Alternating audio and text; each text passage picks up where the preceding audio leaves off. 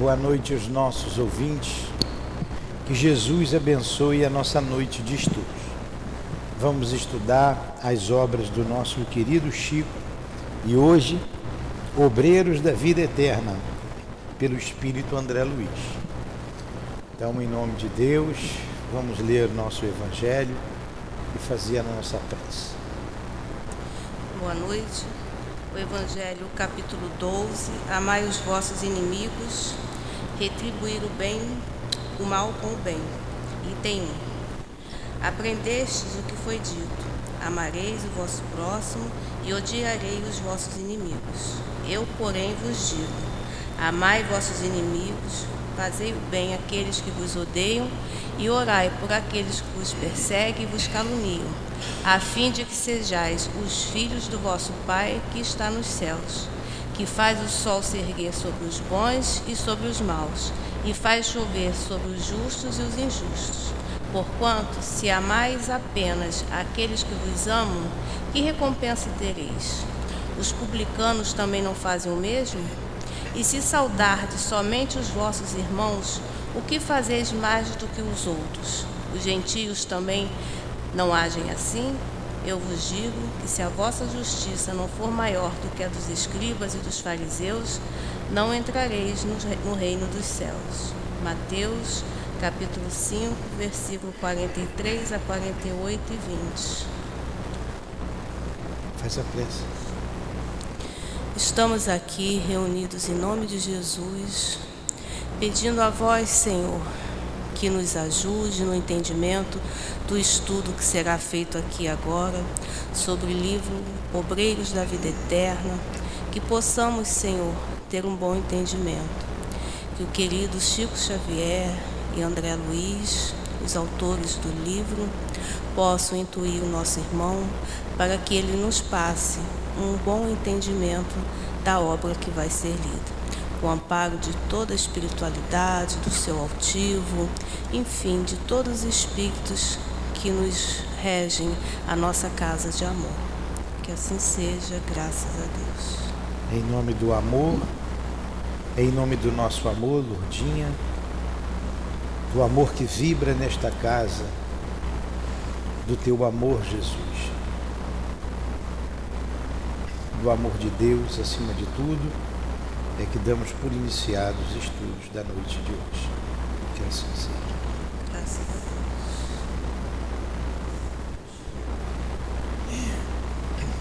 É uma casa de amor. Eu repito toda hora em nome do amor para ver se eu aprendo a amar.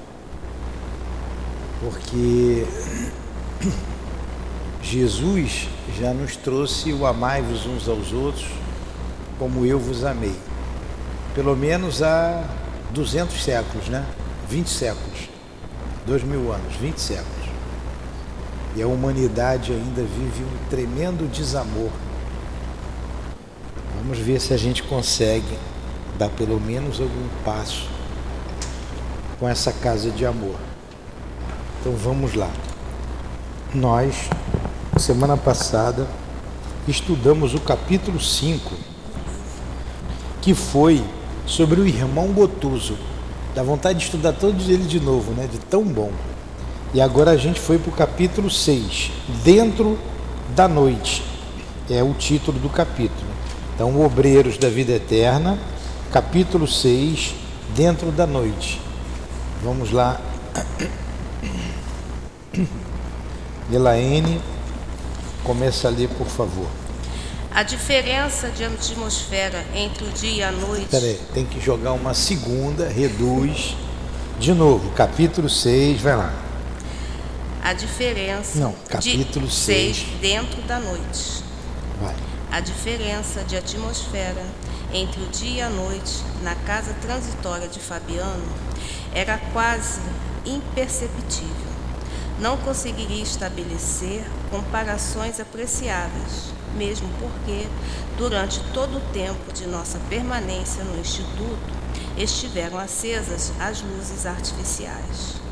Denso nevoeiro abafava a paisagem, sob o céu de chumbo, e ao que fui informado, grandes aparelhos destinados à fabricação de ar puro funcionavam incessantemente na casa, renovando o ambiente geral. Víamos o sol fundamente diferenciado em pleno crepúsculo.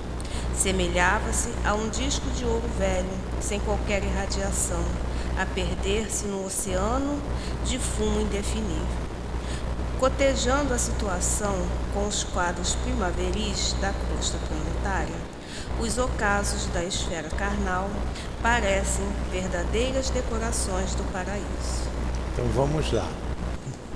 Ele descreveu aqui o ambiente. Essa casa transitória, ela está em zona umbralina.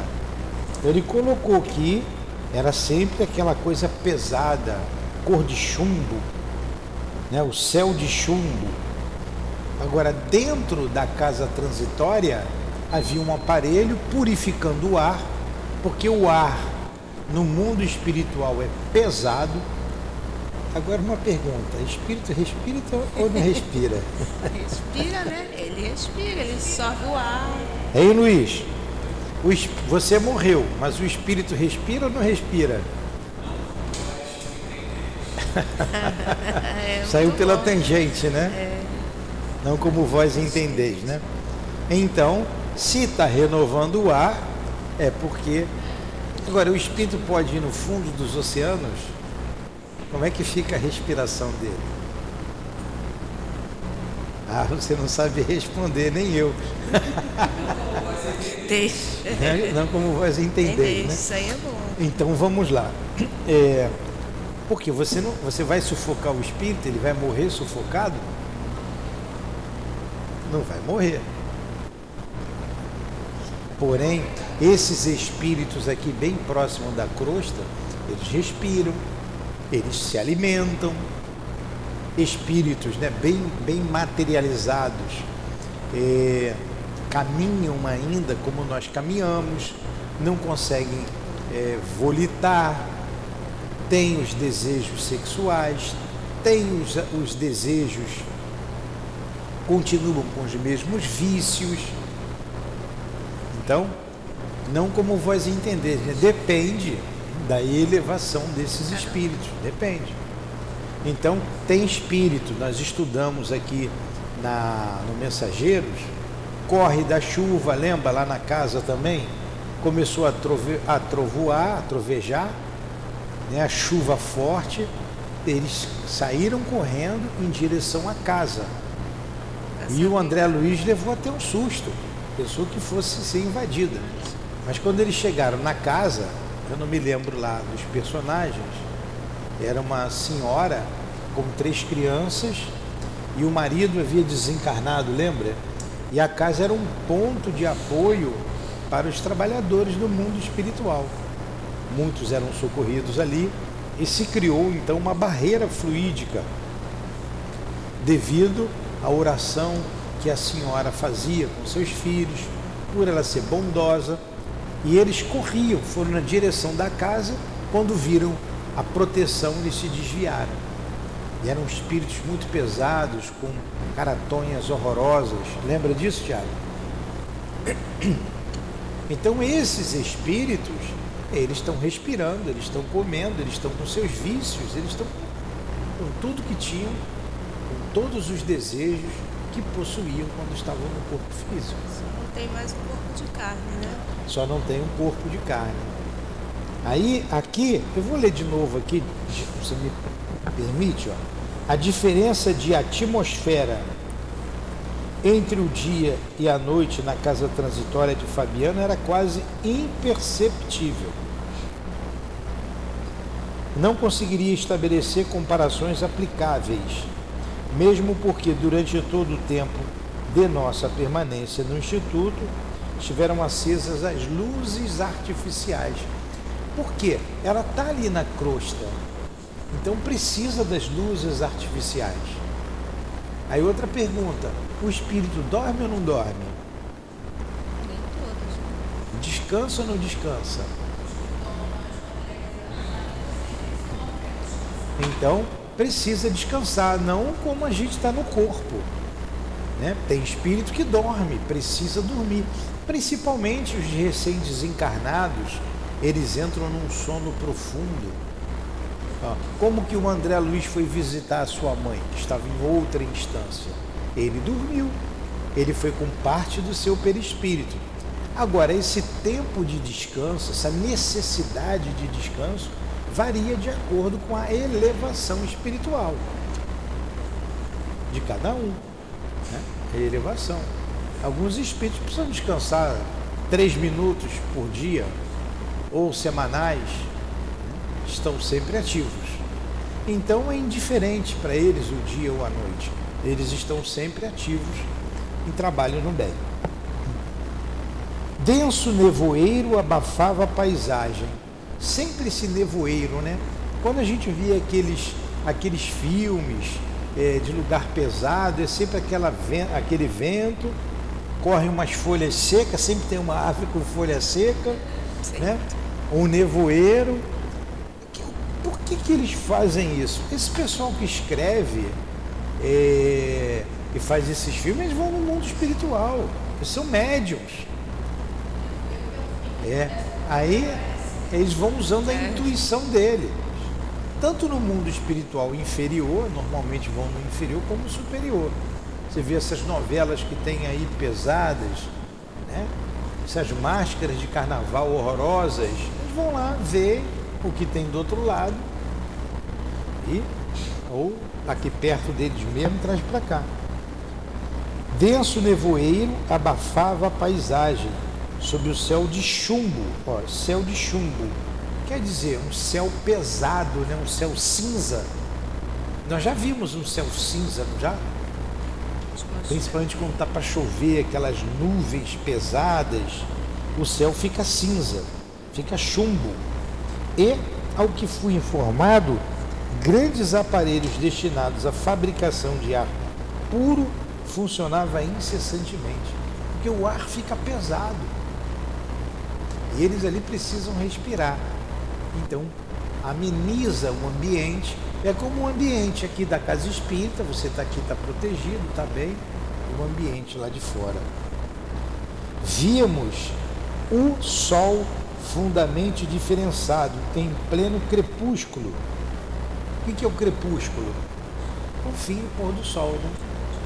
Já ouviu falar? Fim do crepúsculo vespertino náutico. É o último momento em que o sol desaparece e começa a noite. Tem o, início do crepúsculo matutino náutico. É quando a noite vai embora e começa o dia. Começa a clarear. Essa é a linguagem lá que eu tive lá no meu trabalho, né? Na varinha não, no exército. Vimos o sol fundamente diferenciado em pleno crepúsculo semelhava-se a um disco de ouro velho, sem qualquer irradiação. Olha como é que o sol irradiava nessa região umbralina. Não era um sol bonito. A gente vê um pôr do sol aqui, é de uma beleza, não é? Ou o, o sol nascendo, você vai na beira do mar. No mundo espiritual, nessas regiões umbralinas, você não tem a beleza e a leveza que você tem aqui em algumas partes aqui da Terra. Cotejando a situação com os quadros primaveris da crosta planetária, os ocasos da esfera carnal. O que, que é o ocaso da esfera carnal? O dia a dia, né? Parecem verdadeiras decorações do paraíso então, o ocaso da esfera carnal. O dia a dia, o pôr do sol, a luz, em relação àquela região ali, era um verdadeiro paraíso. Permanecíamos em região onde a matéria obedecia a outras leis. Aí. Interpenetrada de princípios mentais extremamente viciados. Congregavam-se aí longos precipícios infernais e vastíssimas zonas de purgatório das almas culpadas e arrependidas. Agora você vê, é aí tem um inferno, foi aí que Dante Alighieri escreveu o inferno. Ele foi numa zona purgatorial. Aí ele diz, eu vi, o inferno existe. Teresa Dávila, ela viu o inferno. Agora, olha o que ele colocou aqui. A matéria ali obedece a outras leis, porque não é essa matéria rígida que a gente conhece. É o fluido cósmico universal, é uma matéria fluídica. Então, por mais pesado que sejam esses ambientes, a gente não consegue ver. Por mais pesados que sejam esses espíritos, a gente não consegue ver. É, então, é uma matéria que é moldável ao pensamento. Vocês já viram também, quando o André Luiz relata ali a região umbralina, lá em nosso lar, ele fala de árvores secas, aves agoreiras, lembram? Aves agoreiras. O que é aquilo ali? É o retrato da, do pensamento daqueles espíritos que estão ali, em sofrimento. Quando a gente estuda ali o, o, o Vale dos Suicidas com a Dona Ivone, a lama fétida, a, as cavernas enlameadas, o cenário de viam pedaços de mar para lá e para cá e pessoas bracejando no mar, forcas penduradas. O que é aquilo senão o reflexo da mente daqueles espíritos? Ah, Deus castigou, ele se suicidou, ele fez uma porção de lama fétida. O que era aquela lama fétida? Era o quadro que eles tinham do corpo em deteriorização, em deterioração, deterioração, deteriorado, pronto. Né? Fica aquela lama, aquela gosma fétida do corpo. Então, aquilo que eles tinham na mente era aquilo que eles reproduziam ali, um lugar de horror, de imenso horror.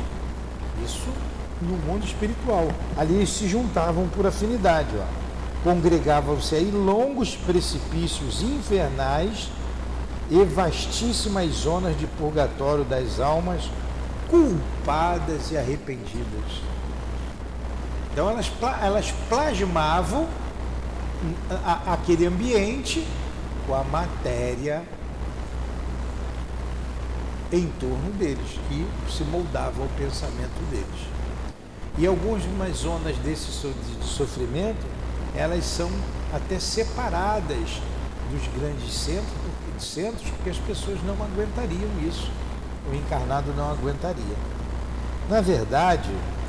Muita vez vigiara entre a nossa colônia. Não viajara, né? É, via, na verdade, muita vez viajara entre a nossa colônia feliz e o plano postal do planeta, atravessando lugares semelhantes mas nunca me demorando tanto em círculo desagradável e escuro como esse.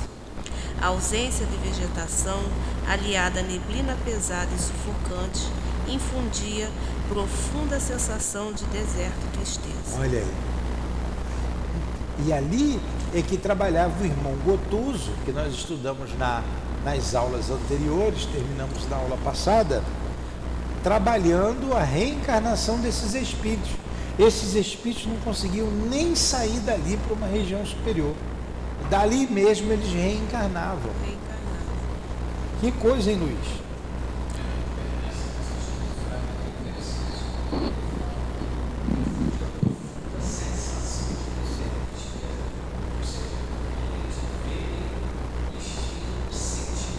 Sim.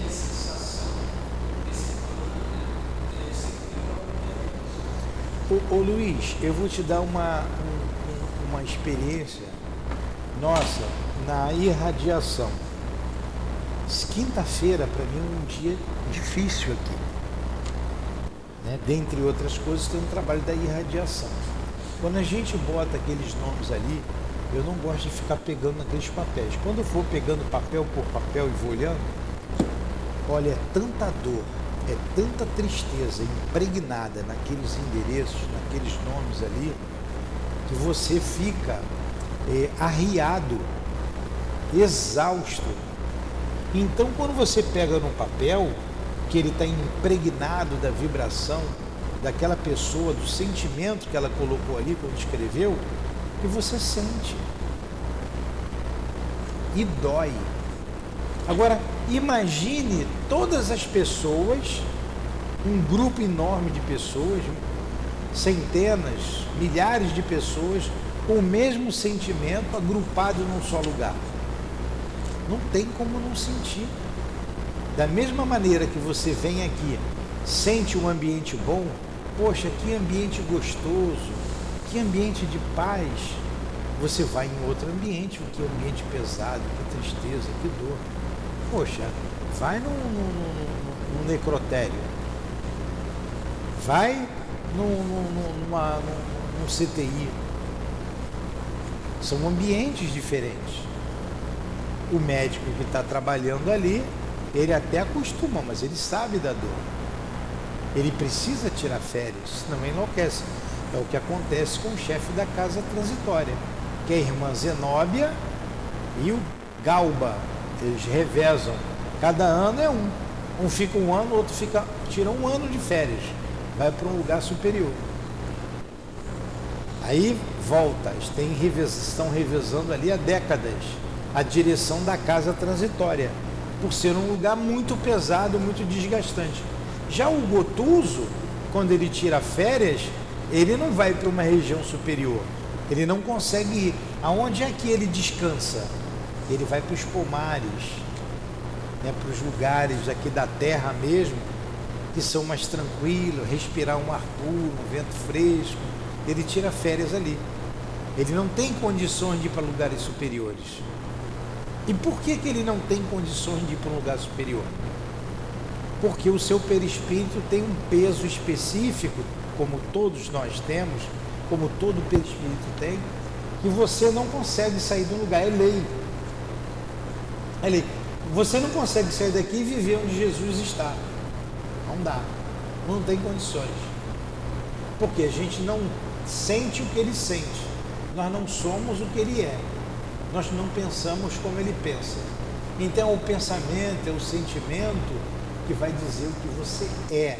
É isso que te dá um perispírito mais leve ou mais pesado.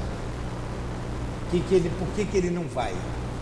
Por que, que ele não vai, Elaine? Por causa da mágoa. Por causa da mágoa. E a Elaine prestou atenção.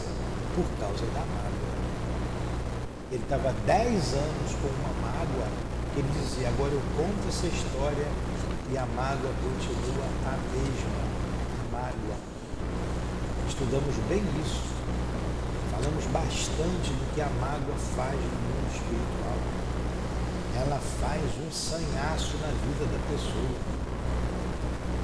O Inácio Bittencourt disse para gente uma vez, se nós soubéssemos o que a mágoa faz no mundo espiritual, a dor se escreveria um verdadeiro compêndio.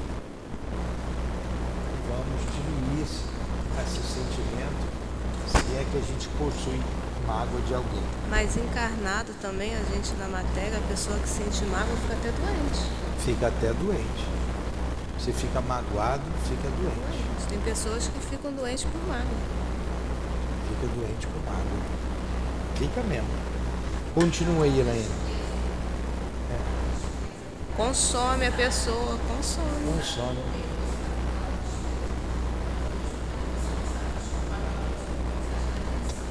Não consegue se libertar.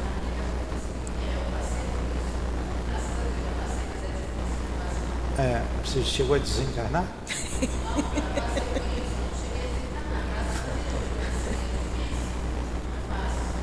é difícil mesmo. É fácil. Perdoar, por isso que ela leu aqui sobre o perdão a gente tem que perdoar. Vamos lá.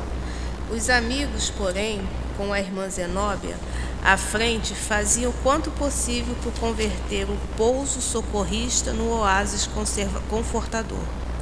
Alguém chegou à gentileza de lembrar a oportunidade do quadro externo para que nos voltássemos para dentro de nós com o proveito necessário. Então, era um ambiente tranquilo, Lá fora é como se estivesse ali fora chovendo, uma tempestade danada, e aqui, sem goteira, você está protegido aqui dentro. Sem goteira, né, Tiago? Você não consertou aquilo aí. sem goteira, você ficar aqui protegido da, da, das intempéries lá fora. É, é o que ela está dizendo, né? Isso. Dá tornar um oásis. Sim. Assentiu o assistente Jerônimo. Num abrigo de pronto-socorro espiritual, é conveniente que não haja facilidade para distrações prejudiciais aos nossos deveres. Estampou riso franco nos lábios e acentuou. Por isso mesmo, quando na crosta da terra nunca tivemos descrições de infernos floridos ou de purgatórios sobre árvores acolhedoras. Nesse ponto, os escritores teológicos foram exatos e coerentes. Aos culpados e renitentes confessos não convém a fuga mental. Em favor deles próprios, é mais razoável sejam mantidos em regiões desprovidas de encanto, a fim de, a fim de permanecerem a sós com as criações mentais inferiores a que se ligaram intensivamente. Estão vendo? Então lá não tem televisão não tem distração. E isso é um aprendizado para eles. Eles estão sozinhos com o pensamento deles.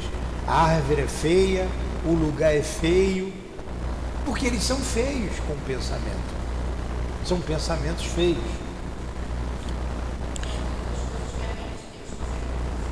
É. Isso.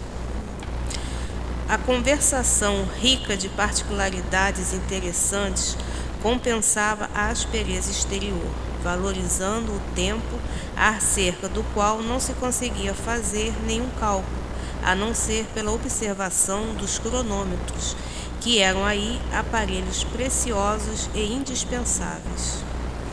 Ao soar das 19 horas, orientados pela administradora da casa, preparamos-nos para a pequena jornada ao abismo. Convocou Zenóbia 20 cooperadores para as tarefas de colaboração eventual e imediata, três mulheres e 17 homens, até que à primeira vista não pareciam pessoas de cultura e sensibilidade extremamente apuradas, mas que mostravam no olhar sereno e firme boa vontade, dedicação leal e caráter resoluto no espírito de serviço.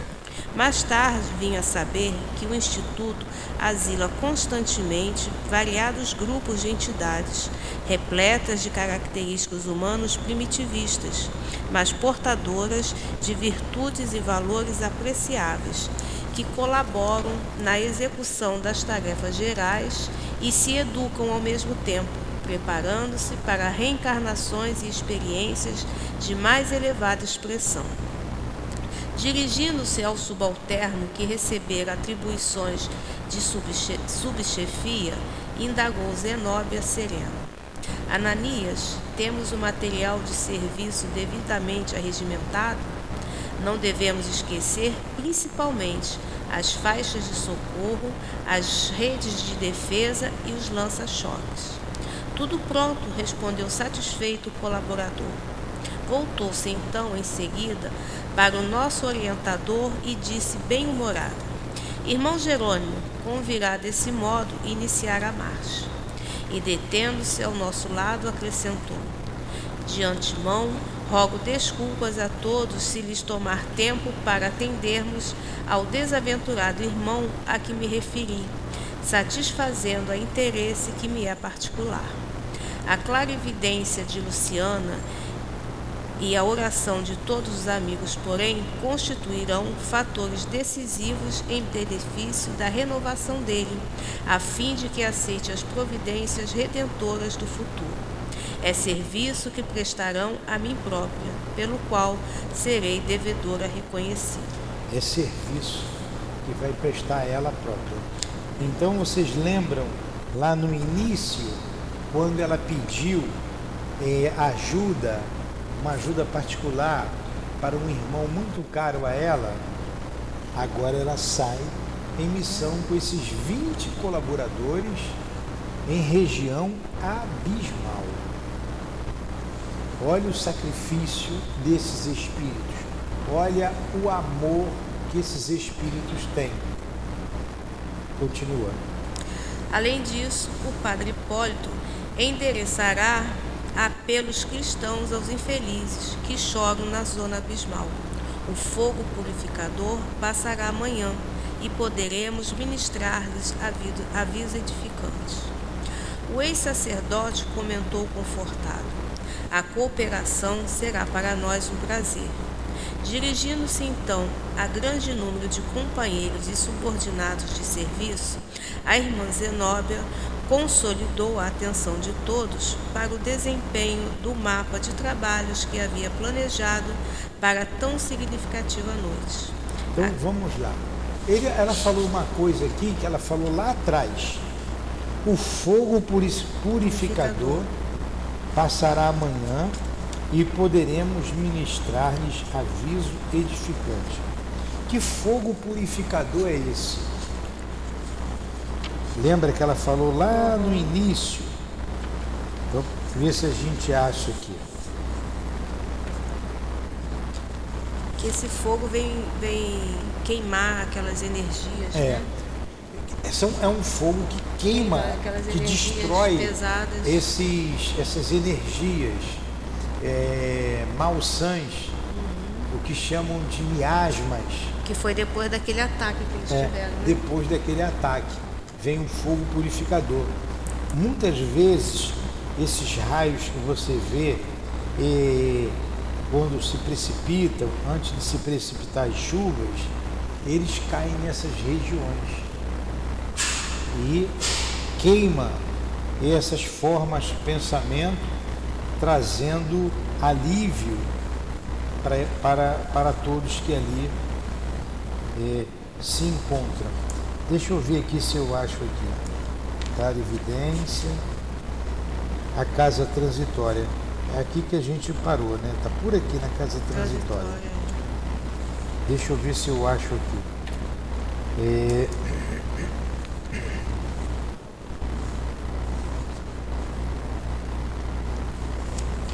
Logo no início,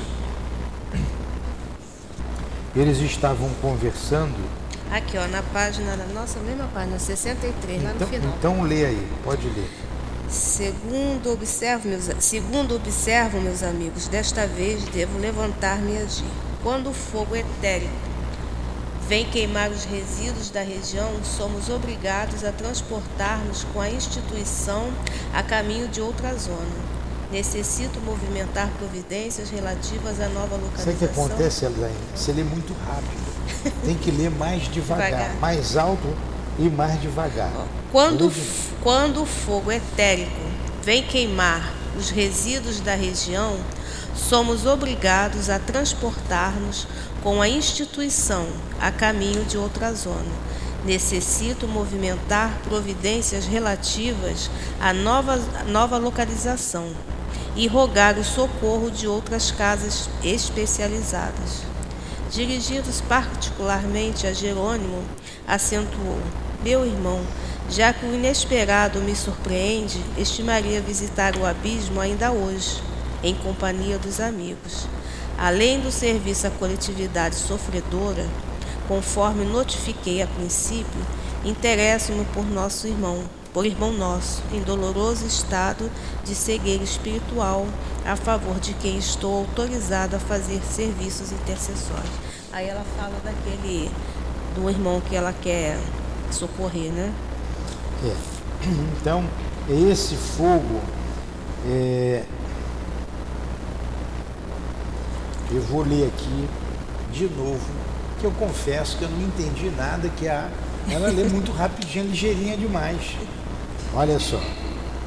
Na, minha, na, na página 63 do meu livro, uhum. vem, quando vem o bando em direção à casa, ela diz assim, ó, Irmã Zenóbia, a turma de vigilância que descansou há três dias voltou a postos. Mande-a retomar os lugares, recomendou ela, e que os irmãos exaustos repousem convenientemente. Irmã, a expedição de Fabiano pede auxílio da crosta para os serviços das reencarnações expiatórias de que se encontra encarregada. A mensagem assinada assinala serviço urgente para a noite próxima. Irmã, pre pretendíamos retomar a instrutiva conversação, mas em se fazendo novo silêncio, outro ajudante de fisionomia visivelmente alterada surgiu à porta para informar. Irmã Zenóbia, a nota do dia vindo do plano superior manda comunicar-lhe que os desintegradores etéricos passarão por aqui amanhã. Olha só, era aqui que eu queria achar. Os desinte... desintegradores. Achou aí? Desintegradores etéricos passarão amanhã. Isso vem do mais alto, de religiões mais elevadas.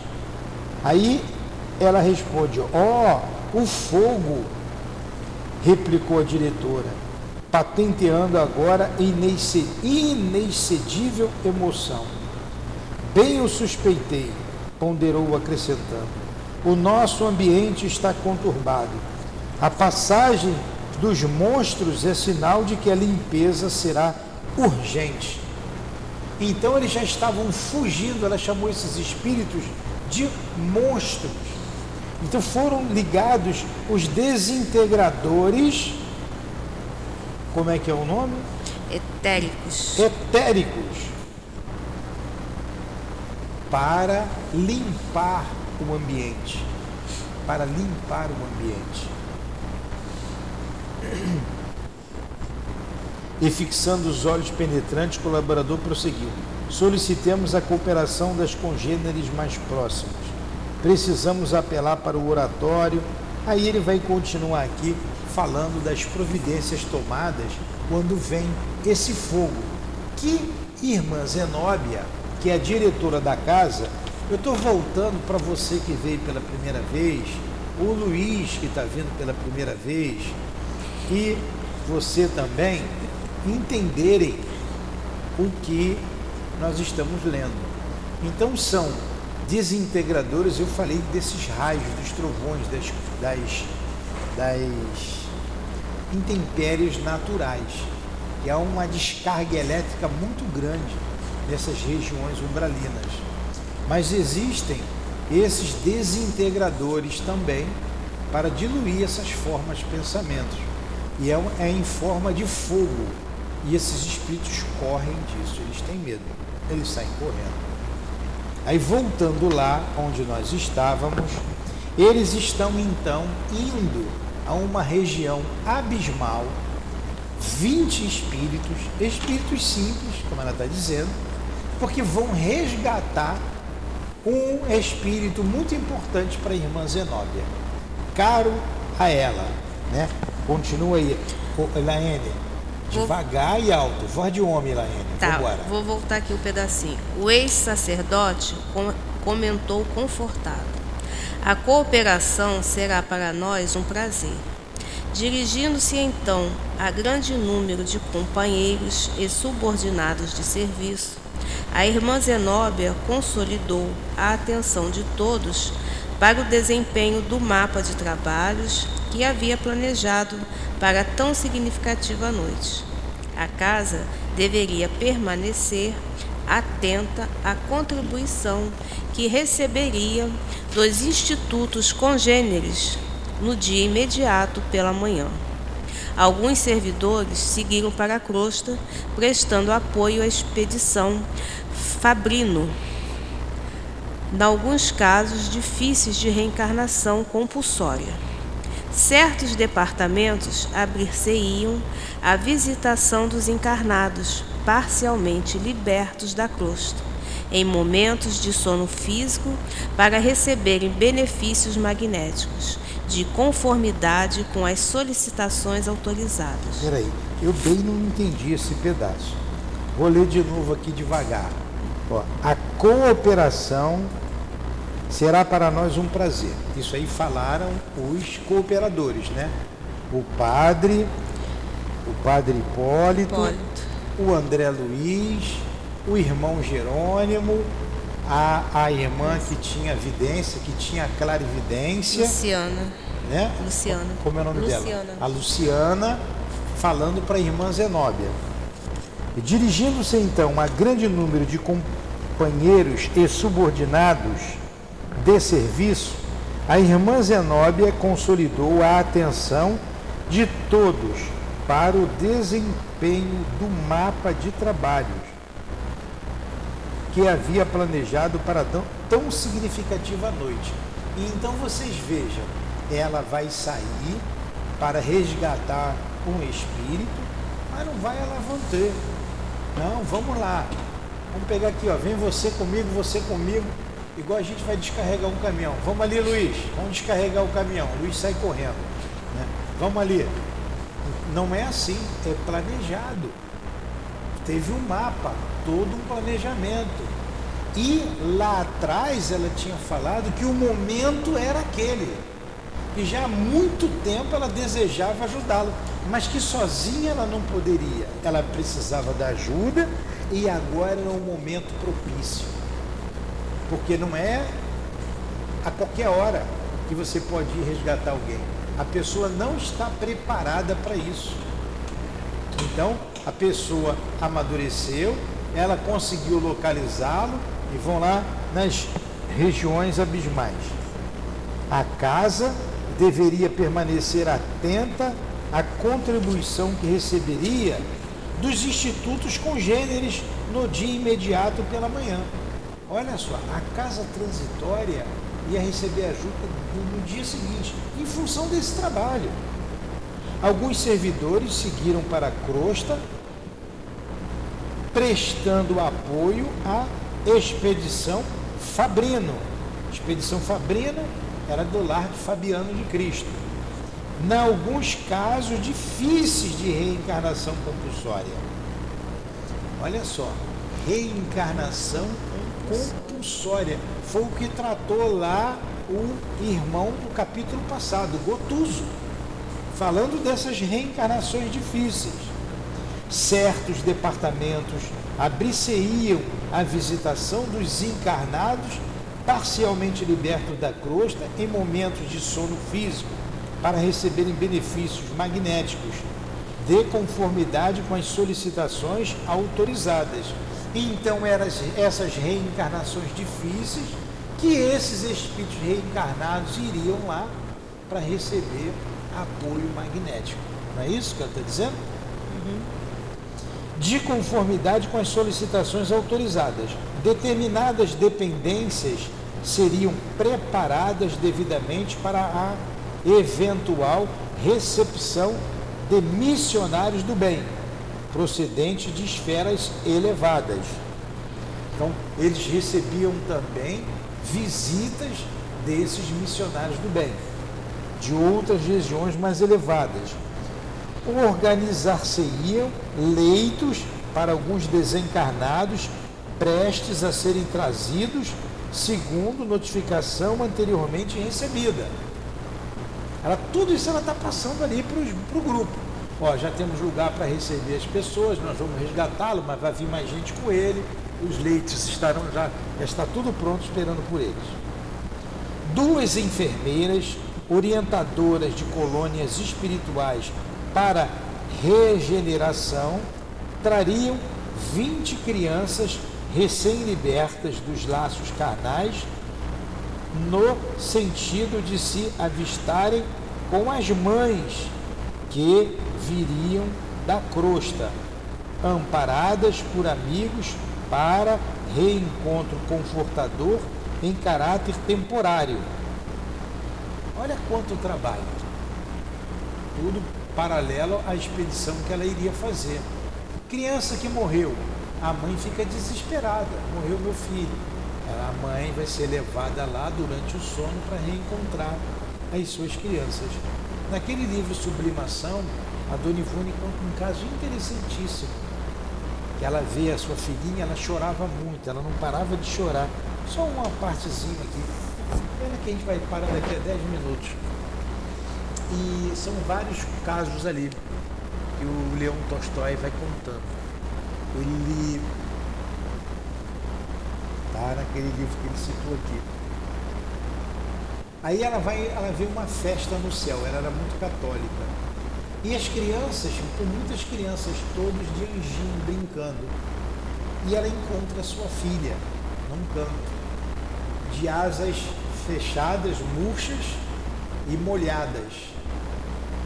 E os outros anjinhos voando, brincando, as outras crianças, e ela abraça a filha, ah, minha filha, você aqui, tudo bem, como é que vai? Por que, que você não está brincando com as outras crianças? Por que, que você também não está voando? Mais ou menos assim. Aí a filha diz assim, mamãe, as suas lágrimas molharam as minhas asas, molham, e eu não consigo voar por isso. Olha o que a espiritualidade faz para ajudar aqueles que precisam de socorro. Ela volta para o corpo e ela conta essa história para todo mundo. Aí, então, a partir daquele momento, ela para de chorar.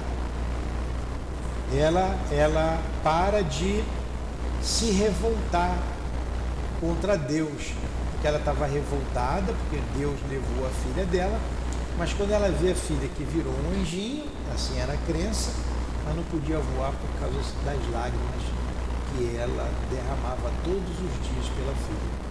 Ela passa a ser uma pessoa feliz. É muito interessante a história que está lá, que a Dona Ivone conta. Né? Então, é, olha o que faz a misericórdia de Deus. Leva as mães em sono físico para ver seus filhinhos e assim elas serem reconfortadas. Reconfortadas. Mas vamos seguir, seguindo aqui. É,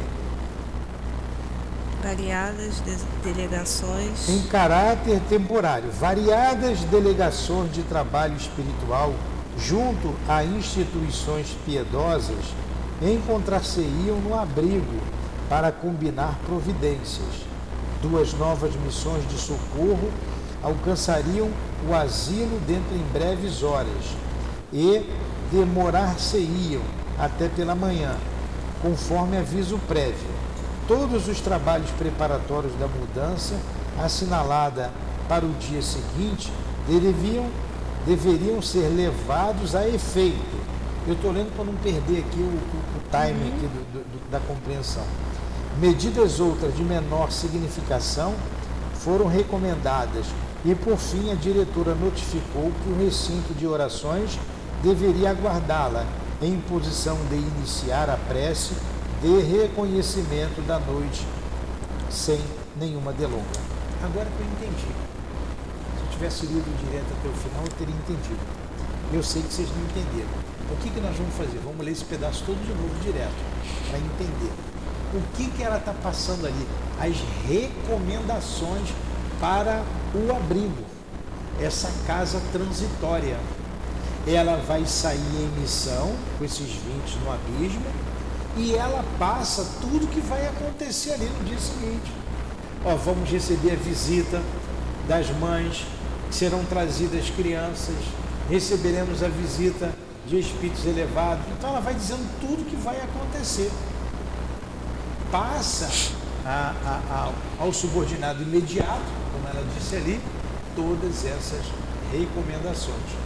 Então, no plano espiritual, tudo é planejado, tudo tem um planejamento. Por isso que nós aqui na Casa Espírita não podemos fazer as coisas a lavantê, porque eu quero. Tem que ser, tem que vir a orientação do mais alto, do plano espiritual. Eu não posso abrir um trabalho aqui porque eu quero. A partir de amanhã nós vamos fazer visita aos enfermos. Nós já falamos sobre isso mas não sou eu que vou fazer esse trabalho por minha conta. Eu tenho que falar com o plano espiritual. Há que se ter uma programação. Os endereços a serem visitados precisa passar pelo crivo da direção espiritual. As pessoas que irão no trabalho precisam passar pelo crivo do plano espiritual. Então, não vão de qualquer maneira a nossa programação. Nós, o ano passado, programamos toda, todos os estudos, todas as palestras para esse ano. O Evangelho que será lido, lição estudada. A pessoa senta aqui para dirigir, ela pega ali o mapa, está tudo pronto. E a de 2023, a de 2024, já está pronta também. A de 2024 já está pronta, nós já aprontamos. Daqui a pouco, lá, lá pro, pro, pro, antes do meio do ano, nós já estamos com a agenda para 2024. Já escolhemos a capa, já revisamos o conteúdo daqui a pouco vamos mandar para gráfica para poder imprimir. Há que se ter um planejamento. Eu não posso, no Natal, o que, que eu vou fazer no Natal? Qual a lição que eu vou estudar? Não. A desse ano já está planejada. A de 2024 também. Isso é uma casa organizada todos os trabalhos aqui da casa foram previstos. Todas as reuniões públicas. Quando começar a primeira reunião? Quando começar cada trabalho? Tudo com autorização do guia da casa. Entenderam? Olha, não dá mais tempo. A gente vai reler esse pedaço todo aí para a gente entender. Depois você traz aquela jarra d'água, a boca ficou seca. Olha aqui, eu vou ler aqui. Ó. Eu vou ter que ter direto, vou ter que ler lá de cima. Ó. E detendo-se ao nosso lado, acrescentou: De antemão rogo desculpas, isso é a irmã Zenóbia, dizendo: A todos, se lhes, a todos, se lhes tomar tempo para atendermos ao desventurado irmão Aqui me referi, eu queria antes ainda, aqui atrás. Ao soar, eu tenho cinco minutos para ler. Vocês vão entender esse texto agora lendo uma vez. Ao soar das 19 horas, orientados pela administradora da casa, preparamos-nos para a pequena jornada ao abismo. Ela reuniu todo mundo convocou Zenóbia 20 cooperadores para as tarefas de colaboração eventual e imediata, três mulheres e 17 homens, que à primeira vista não, per, não pareciam pessoas de cultura e sensibilidade extremamente apuradas, mas que mostravam, no olhar sereno e firme, boa vontade, dedicação leal e caráter resoluto no espírito de serviço. Mais tarde, vim a saber que o Instituto asila constantemente variados grupos de entidades repletas de característicos humanos primitivistas, mas portadoras de virtudes e valores apreciáveis que colaboram na execução das tarefas gerais e se educam ao mesmo tempo, preparando-se para reencarnações e experiências de mais elevada expressão. Tá dando para entender? Tá. Dirigindo-se ao subalterno que recebera atribuições de subchefia, indagou Zenóbia Serena. Agora ela vai se dirigir ao subalterno, vai passar as ordens. Nós vamos em missão e agora eu vou passar as ordens aqui. Obrigado. Aí vamos às recomendações.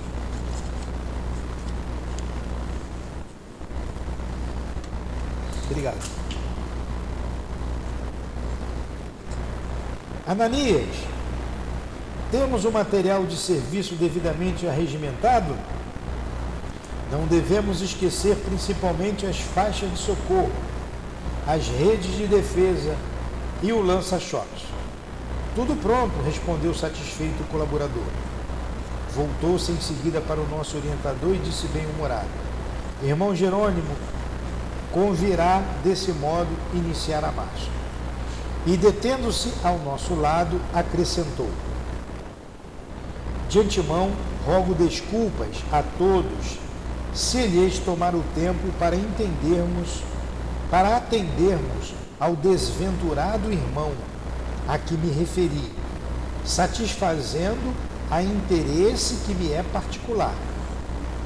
A clarividência de Luciana e a oração de todos os amigos, porém, constituirão fatores decisivos em benefício da renovação dele, a fim de que aceite as providências redentoras para o futuro. É serviço que prestarão a mim própria, pelo qual serei devedora reconhecida. Ligeiro véu de melancolia inexplicável toldou-lhe repentinamente o olhar, mas cobrando ânimo novo, considerou. Além disso, o padre Hipólito endereçará apelos cristãos aos infelizes que choram na zona abismal. O fogo purificador passará amanhã e poderemos ministrar-lhes aviso edificante. Já explicamos tudo aqui, o que é o fogo purificador, como se dá e a missão que ela vai sair com 20 trabalhadores para resgatar um espírito muito caro. A cooperação será para nós um prazer. Dirigindo-se então a grande número de companheiros e subordinados de serviço, a irmã Zenóbia consolidou a atenção de todos para o desempenho do mapa de trabalhos que havia planejado para tão significativa noite. Aí ela está falando para todos da colônia, para todos lá da, da casa transitória. A casa era um mapa não só do que ela ia fazer, mas de toda a casa, né? agora que eu entendi. A casa deveria permanecer atenta à contribuição que receberia dos institutos congêneros.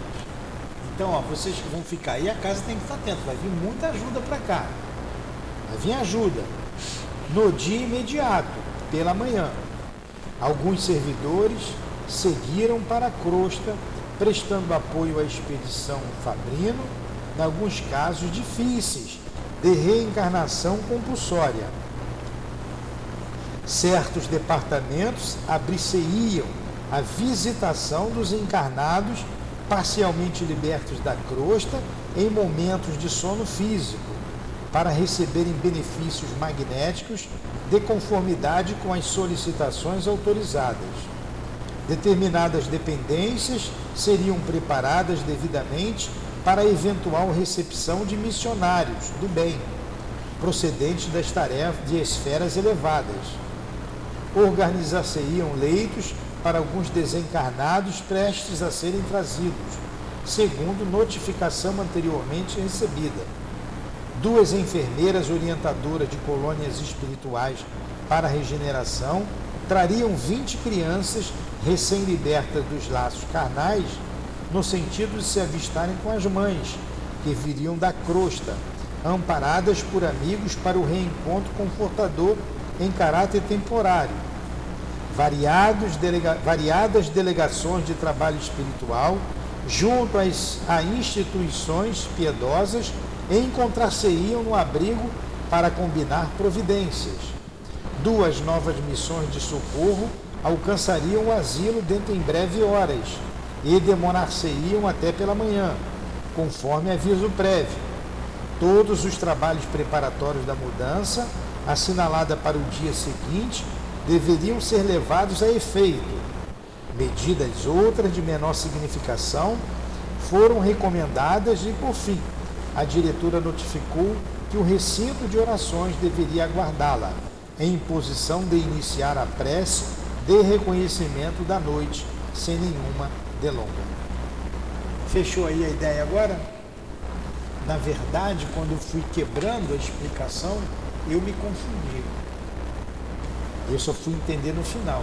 Agora, lendo todo o texto, ficou claro. São as recomendações que a diretora dessa casa transitória passou para aqueles que lá ficaram. Era um mapa de trabalho da casa de transição. Ok? Então vamos terminar por aqui. Semana que vem a gente continua esse trabalho, esse estudo, que é muito interessante. Vamos fazer a prece para encerrar o estudo e iniciar o outro. Aqui estamos, Jesus, agradecendo pela noite de estudos, agradecendo ao nosso Chico, ao André Luiz, ao Altivo, a direção da nossa casa espiritual, pelos estudos que acabamos de fazer em torno do livro Obreiros da Vida Eterna.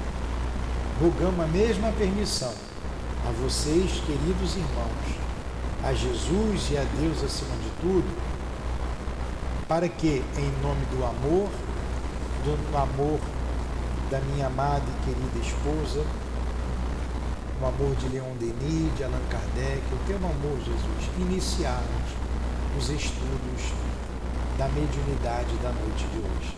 Em nome de Deus, então, encerramos os nossos estudos das obras de André Luiz e do nosso Chico e iniciamos os estudos da mediunidade em nossa casa